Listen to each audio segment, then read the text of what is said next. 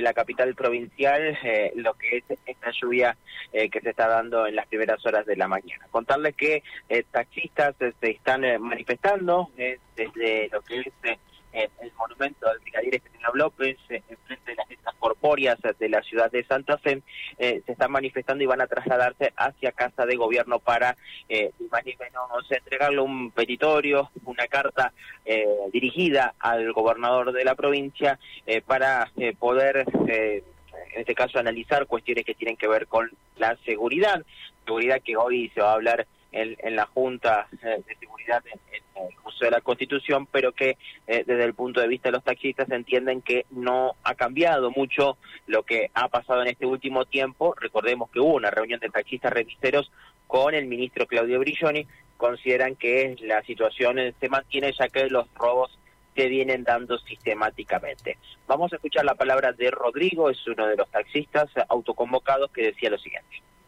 Siempre es así, tenemos que manifestarnos un poquito, ¿viste? cosa de, hacernos escuchar. Eh, hoy nos convocamos acá para, para después dirigirnos a, Casa de Gobierno, entregarle un pedido formal al gobernador, eh, donde le vamos a hacer saber qué es lo que nos está pasando. Es todos los días, todos los días un robo distinto.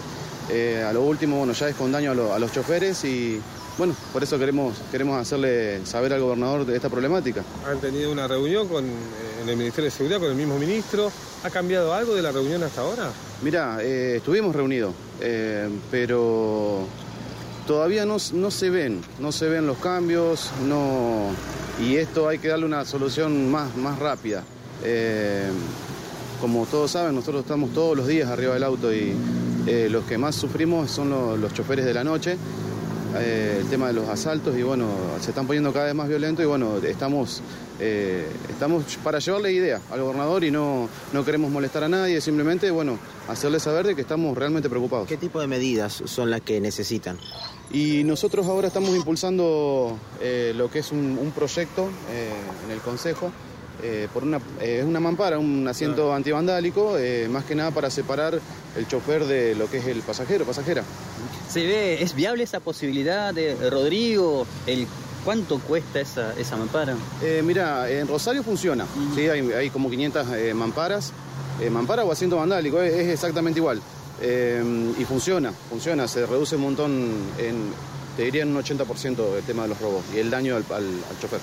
porque en alguna oportunidad eh, ya había sido justamente aprobado por el Consejo, después fue vetado por el Ejecutivo.